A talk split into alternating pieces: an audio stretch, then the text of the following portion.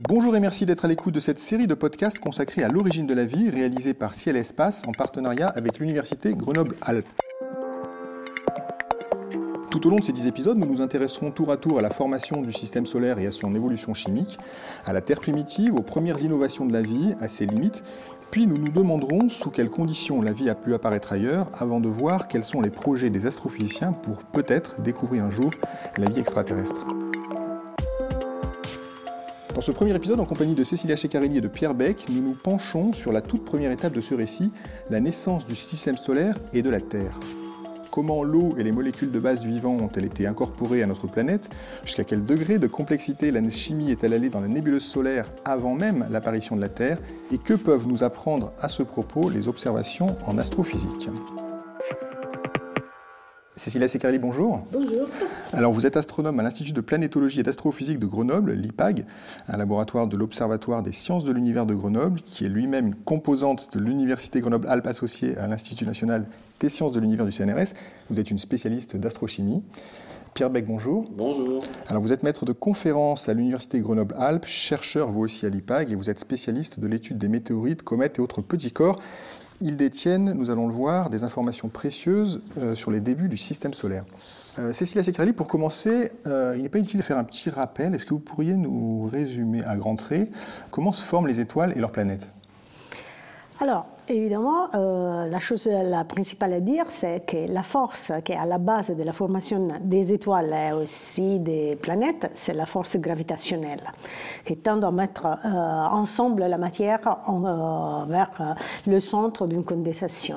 Au tout début, cette condensation était une nuage diffus dans la galaxie, laquelle elle tourne autour de son centre, et pour une raison ou une autre, cette euh, condensation, qu'il est froide euh, au tout début et qu'il n'a pas beaucoup d'agents qui la perturbent, disons comme ça, de son équilibre, quelque chose arrive et cette condensation elle commence à perdre son équilibre, donc à aller vers le centre, se condenser entre le centre grâce justement à l'attraction gravitationnelle. C'est le début de l'histoire, parce qu'après, naturellement, c'est un long processus, celui-là qui nous a porté jusqu'à la Terre, un processus qui a duré des millions d'années. Et pas toutes les étapes sont totalement claires, mais à peu près on peut se dire qu'il y a des étapes principales, et spécialement quand on parle un peu aussi du point de vue de la composition chimique, qui c'est un peu le thème de ce podcast, il y a la première étape, c'est l'étape euh, vraiment dans laquelle cette matière elle commence à condenser vers le centre. Et dans lesquels on pourrait dire qu'il n'y a pas beaucoup de chimie qui vraiment se développe, mais en fait, ce n'est pas totalement vrai dans le sens que cette euh, euh, première étape, euh, qui est représentée par des objets qu'on appelle des corps préstellaires, c'est la première étape dans la formation d'une étoile, mais aussi en fait dans la complexification chimique du système.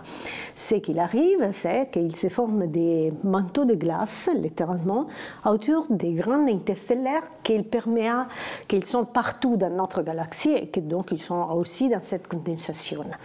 Dans cette petite graine entourée de glace, il se forment les premières euh, molécules plus ou moins complexes qui sont vraiment la base de l'évolution euh, successive qui est représentée après dans une seconde étape, c'est l'étape qu'on appelle protostellaire, dans laquelle effectivement maintenant on commence à voir l'attraction gravitationnelle qui vraiment gouverne et vaincre toutes les forces qu'elle peut la contraster.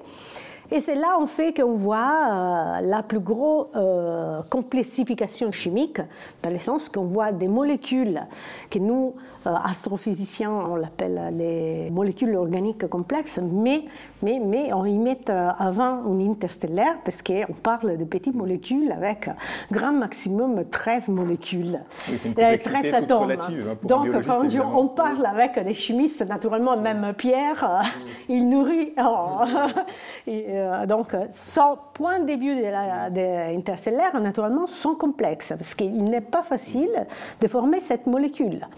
Pourquoi? Pour deux raisons très simples. La première, c'est déjà que Dans les milieux interstellaires, en fait, la densité est extrêmement basse, du coup, la probabilité que deux atomes se rencontrent est extrêmement faible. Par exemple, deux atomes d'oxygène se rencontrent tous les 100 000 ans, je me semble. Oui, 200 000 ans à peu près, dans un nuage, euh, comme on disait au tout début de la formation. Et l'autre chose, c'est les températures sont extrêmement bas. Par rapport à la Terre, ils sont moins 290 degrés. Ça veut dire quoi? Ça veut dire que les réactions chimiques qui sont en général présentes sur notre laboratoire terrestre, ou même euh, sur Terre, je veux dire qu'on fait à la base de la vie, eh bien, toute cette réaction ne marche pas dans les milieux interstellaires. Il y a toute une classe de réactions totalement différentes et euh, il y a la physique quantique qui joue un rôle dominant dans cette euh, réaction. Et donc, on a une chimie très particulière. Donc, on a une chimie vraiment très spécifique à ce milieu, on a compris, euh, peu dense et très froid. Pierre Beck, est-ce qu'on peut faire un portrait de la composition de la nébuleuse dans laquelle s'est formée la Terre? Qu'est-ce qu'on sait de la chimie, de la complexité de la chimie au moment de la formation de la Terre? Euh, alors, bon, d'abord, cette nébuleuse, elle a disparu, donc on, fait des modèles pour voir de quoi elle était constituée. On a une bonne idée en moyenne de, sa composition. Pour ça, on regarde le Soleil qui représente plus de 98% de la masse du système solaire. Donc on connaît les abondances élémentaires, puisque les atomes sont présents à l'état élémentaire dans le Soleil. D'un point de vue comment ces atomes sont arrangés, euh, euh, c'est là un peu plus compliqué. donc ce qu'on peut faire, c'est regarder par exemple des petits objets du système solaire, des choses qui n'ont pas été été modifiés par les processus géologiques qu'on rencontre sur les planètes, comme sur Terre, sur Mercure, sur Vénus, et voir de quoi ils sont constitués. Et là, ben, on se rend compte que ben, la nébuleuse, c'était euh, probablement quelque chose d'assez complexe. Pourquoi? Parce que si on regarde ces petits corps, donc, ces petits corps, c'est astéroïdes et comètes, on voit qu'il y a déjà une diversité de couleurs et probablement de composition. Donc on a des objets qui sont probablement formés dans des conditions assez chaudes, et puis des choses qui se sont formées dans des zones un peu plus froides. Et rien que si on regarde le système solaire euh, aujourd'hui, on, voit cette espèce de variation radiale de composition, puisqu'on voit qu'on a des objets qui vont être très riches en glace dans le système solaire externe. C'est le cas de Pluton, c'est le cas des objets transneptuniens. Et des objets qui sont moins riches en glace et probablement moins riches en tout un tas d'autres éléments volatiles dans le système solaire interne. Donc on avait probablement un gradient, un gradient c'est-à-dire une variation continue de composition. Euh, à quoi elle est due, c'est encore une autre question, mais probablement au fait qu'on ait eu un gradient de température dans la nébuleuse protosolaire et qui va faire qu'on ait des endroits où les matériaux vont être chauffés. Alors quand je dis chauffé, euh, là c'est le grand écart par rapport à ce dont nous parlait Cécilia dans le milieu interstellaire. Chauffé, ça peut être plus de 2000 degrés, où là on vaporise euh, toute la matière qu'on connaît à l'état solide sur Terre, jusqu'à des choses qui vont se former à beaucoup plus basse température, comme les comètes, où là les températures sont probablement de l'ordre de moins de 100 degrés. Donc on a cette hétérogénéité, probablement liée à la dynamique du disque, avec un soleil qui chauffe au milieu euh, et puis euh, des zones qui sont moins chauffées vers l'extérieur. Dans ce disque, on a des objets qui vont se former et s'accréter, et puis euh, quelque part, la Terre va se former au sein de cette chose-là. Donc la composition de la Terre on ne peut pas dire que la composition de la Terre primitive reflète la composition de la nébuleuse, parce que finalement la nébuleuse est très variée et très, très Voilà, alors par exemple, rien que si on regarde euh, le rapport euh, carbone-oxygène, ou la quantité de carbone qu'on connaît sur Terre, on a l'impression que la Terre est moins riche en carbone, par exemple, que le Soleil ou plein d'objets du système solaire externe. Donc la Terre n'a pas, pas une composition qui est la même que celle euh, du Soleil. D'abord, il n'y a pas les éléments très volatiles comme l'hydrogène ou l'hélium. Et puis, si on regarde le détail euh, chimique, on a l'impression que la Terre, elle, a une composition particulière au sein d'une gamme de compositions qui était présente euh, autour du Soleil jeune. Et il y a une molécule, euh, parce qu'on parlait justement d'éléments volatiles, je rebondis immédiatement, qui est l'eau. C'est une, molécule qu'on associe évidemment systématiquement à la vie. L'eau, c'est quand même un élément fragile, en tout cas qui se solidifie rapidement. Vous parlez de planètes euh, proches du Soleil assez rocheuses. Comment, comment on peut expliquer la présence d'eau finalement sur une planète aussi proche du Soleil que la Terre? Oui, alors bon, d'abord l'eau, la Terre n'est pas très très riche en eau. Hein. Le, réservoir d'eau qu'on connaît, c'est 300 parties par million, c'est-à-dire 0,03%. Oui, que vous voyez évidemment l'eau comme si on prend la, valeur, voilà, la, valeur moyenne sur Terre, euh, alors il y, a une partie de l'eau qu'on ne connaît pas à l'intérieur, qui est difficilement quantifiable, il y en a peut-être 10 fois plus d'ailleurs qui est présent à l'intérieur de la Terre, mais ce n'est pas une planète qui est extrêmement riche en eau. Euh, ce n'est pas euh, un satellite jovien comme, comme Ganymède. Donc effectivement il y a de l'eau sur Terre, mais il n'y en a pas non plus énormément. Alors effectivement, euh, les, molécules volatiles sur Terre, c'est une, une, question assez ancienne et que les gens se posent depuis un certain temps. Pourquoi? Parce que, comme on l'a dit, la Terre n'a pas la même composition que celle du Soleil. Et en fait, si on regarde les abondances en éléments volatiles sur Terre, comme le zinc, le cuivre, on se rend compte que plus l'élément est volatile, plus il est appauvri sur Terre euh, par rapport au Soleil. Donc on a l'impression effectivement que la Terre est appauvrie en éléments volatiles. D'où cette question, euh, si la Terre est appauvrie en éléments volatiles, euh, elle devrait être appauvrie en éléments super volatiles, disons comme la molécule d'eau. Et donc pourquoi est-ce que la Terre est si riche en eau? Et il y a plusieurs modèles qui circulent. Les deux favoris étant un apport d'eau par un réservoir plutôt situé plus loin du Soleil que la Terre, et les deux réservoirs qu'on a en tête, c'est soit les comètes, puisque les comètes sont riches en glace, ou un certain type d'astéroïde, qu'on appelle l'astéroïde de type C, qui peut contenir aussi une quantité d'eau assez importante. Et si on va regarder finement les abondances, par exemple en hydrogène, en deutérium, euh, dans la molécule d'eau sur Terre et dans ces différents réservoirs qu'on connaît du système solaire, on se rend compte que l'apport cométaire n'est probablement pas l'apport principal, mais qu'on a plus vraisemblablement une contribution de ces astéroïdes de type C.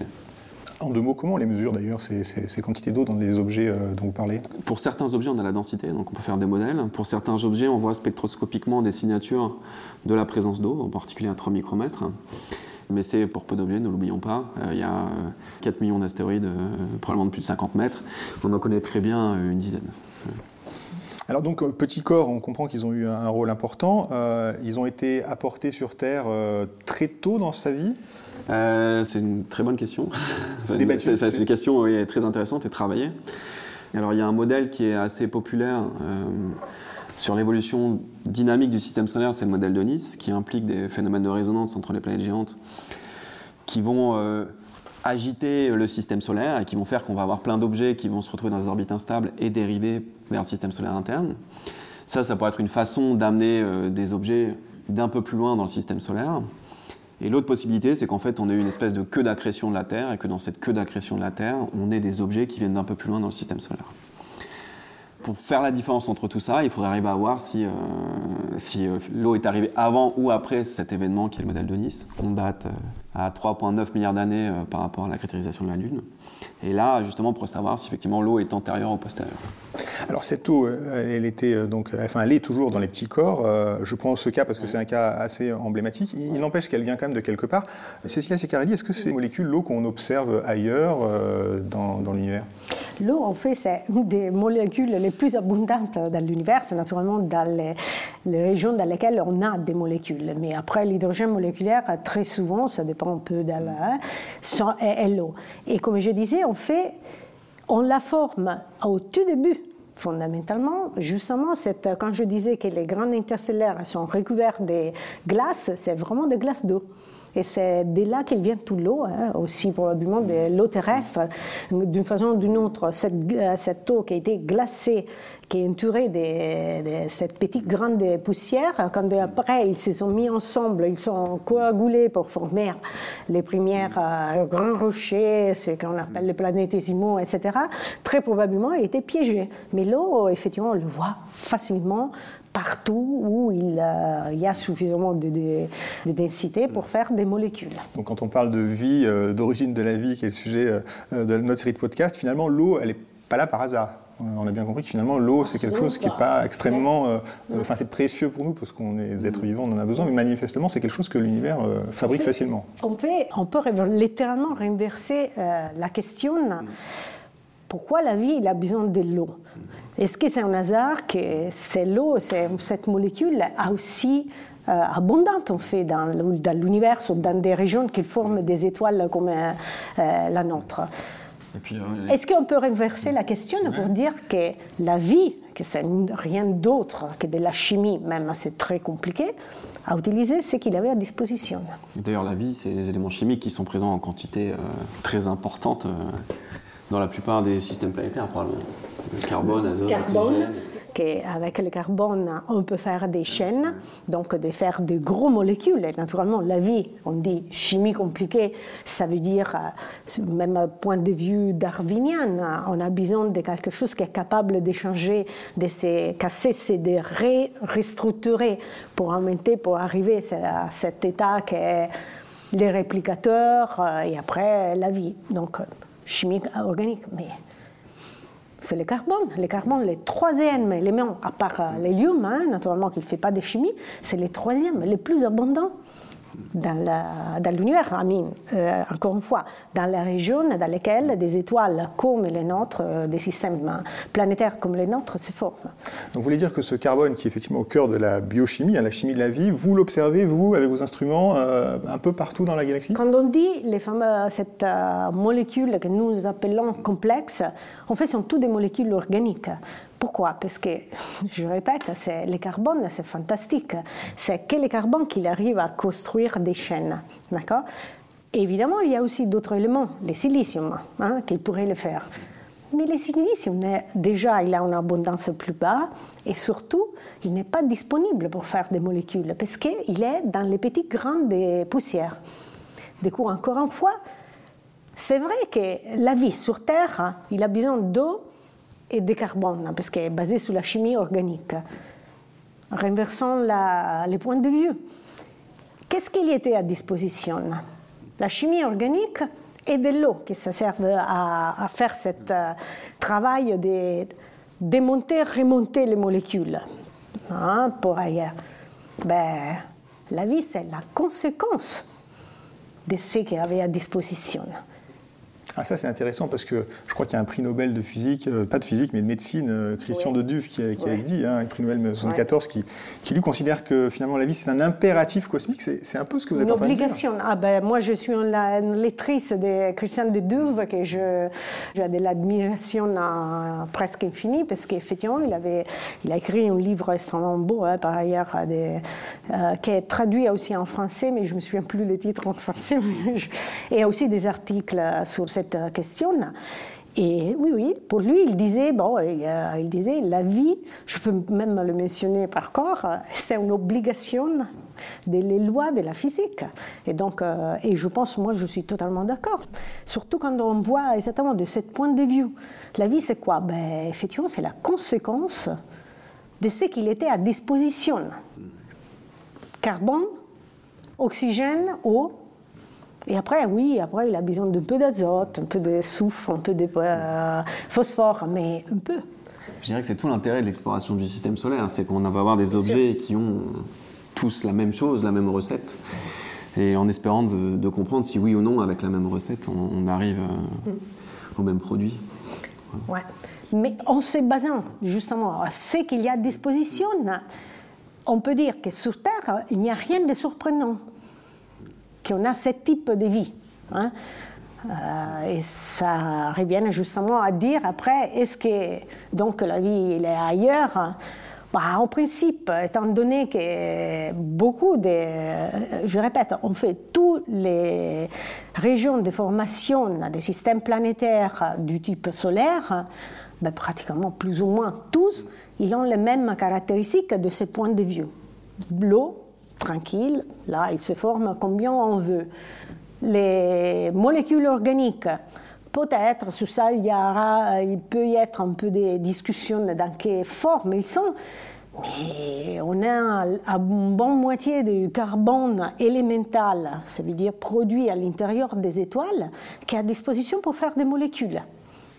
Et d'ailleurs, jusqu'à quel degré de complexité on voit Parce que c'est quand même, là, vous parlez de molécules dans les nuages interstellaires ou dans les, ou dans les cœurs euh, où vont se former les étoiles. C'est quand même des objets qui sont lointains. D'ailleurs, vous observez ça avec des instruments euh, qui sont quand même assez euh, complexes. Vous pouvez peut-être en dire deux mots. jusqu'à quel degré de complexité va cette chimie? Qu'est-ce que vous observez de plus complexe, en fait? Alors, il y a, je dirais, deux classes, moi, selon mon point de vue il y a des molécules, ce que moi, je, que nous, la, littérature, hein, ma communauté, l'appelle cette molécule organique complexe, qu'on arrive jusqu'à 13 euh, atomes, hein, pas plus que ça. Et pour donner une idée de quoi on parle, on a des molécules, sont petites, hein, euh, du type, euh, j'aime bien mentionner par exemple la formamide, pourquoi la formamide que c'est, on fait, je dis du carbone, mais on fait celui-là, c'est NH2, c'est HO, donc il y a un carbone et un oxygène, un azote, les fameuses CHON, C-H-O-N, donc les, quatre éléments qui sont les plus importants pour la vie. Et il y a des expériments, euh, disons, version moderne de l'expériment Uri, euh, Miller, qu'il prend des gouttes des formes amides il les réchauffe, il envoie de l'énergie, comme c'était justement l'expériment d'Uri Miller. Et après, il trouve tous les types de molécules, euh, soit métaboliques que génétiques. Du coup, il y a cette théorie de ce type, euh, de cette classe euh, d'expériments hein, qu'il dit ben, ça pourrait être la petite molécule à partir duquel on a après s'est développé tout. Et on la voit justement tranquillement dans presque toutes les régions de formation stellaire, pour dire rien de, spécial. Après, on a aussi des molécules, je ne sais pas, moi je dis, euh, j'aime bien les diméthyléthers. Oh, non, je devrais, je devrais mentionner l'éthanol. l'éthanol. on le trouve un peu partout. Comment on, les, on, les, on sait qu'il y a du, de l'éthanol? Parce qu'effectivement, la question, on pourrait penser, mais qu'est-ce qu'ils font? Ils vont là-bas, ils vont boire un, bière, un verre de bière, donc euh, ils sont sens qu'il y a de l'éthanol. Évidemment, non on n'a pas cette possibilité, comme par exemple est possible pour euh, les objets du système solaire. Des fois, on les ramène euh, dans les laboratoires terrestres, on fait des, euh, des expériments dans les laboratoires. Nous, la seule façon d'astronome hein, de, de, faire, c'est de voir les photons qui sont envoyés tous les, les objets. Et dans ces cas-là, chaque molécule envoie des mm, photons qui sont à des fréquences très très précises. Fréquence, c'est comme dire à des couleurs, une onde de couleur extrêmement précise.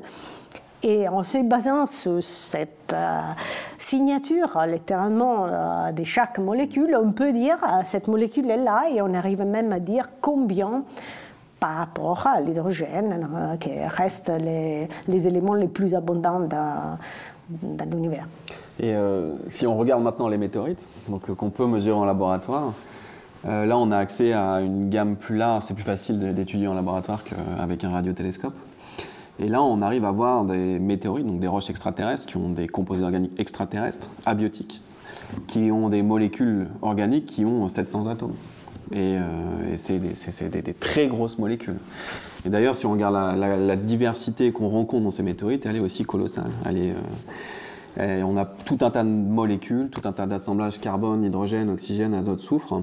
Un peu comme si on avait une chimie qui était partie un peu dans tous les sens et qui avait fabriqué vraiment une pléthore de ces composés organiques. Et par ailleurs, dans les météorites, il y a les aminosides. Il y a bien sûr des acides. Que c'est exactement, vous voulez quelque chose de pré, euh, prébiotique, naturellement, parce que vous prenez les, les, aminosides, vous les mettez ensemble, vous ne faites rien, c'est pas la vie. Hein. Mais si vous voulez des, des molécules prébiotiques, après, il faut vraiment poser la question qu'est-ce que c'est une molécule prébiotique Parce qu'on pourrait même dire que, exactement, simplement euh, un atome de carbone est prébiotique. Hein. ça dépend qu'est-ce qu'on entend, mais bon, euh, quand même, la complexité. Tout était là. Tout était là. Et la vie a choisi d'un certain côté, si on peut. La vie, il a utilisé ce qui était plus facile à utiliser, moi j'ai l'impression, c'est tout. Simplement, ce qui était plus facile, parce que toute cette, euh, cette grosse macrostructure, macromolécules des chaînes et des, des, des, rings, euh, je ne sais pas comment je dire. Des noyaux aromatiques. exactement. Ben, sont très difficiles à casser. Donc, euh, pour la vie, c'est difficile de l'utiliser, ce type de molécules. Par contre, des petits, parce que les, aminosides sont beaucoup plus petites, naturellement. Là, c'est plus facile de l'utiliser parce qu'on peut les casser, comme je dis. Après tout, la vie, c'est quoi? Un jeu de casser et remettre. Et en faisant ça, on gagne même de l'énergie pour pouvoir justement faire plus grand, se reproduire, etc. Tout était là, donc ce sera peut-être la conclusion de, cette émission. Merci à vous, Cécilia Secarelli. Merci, Pierre Beck, pour votre participation. Dans le prochain épisode de la série Origine de la vie, nous intéresserons justement à cette transition chimique hein, de l'inerte au vivant qui a eu lieu sur Terre il y a peut-être près de 4 milliards d'années. À très bientôt à l'écoute de nos podcasts.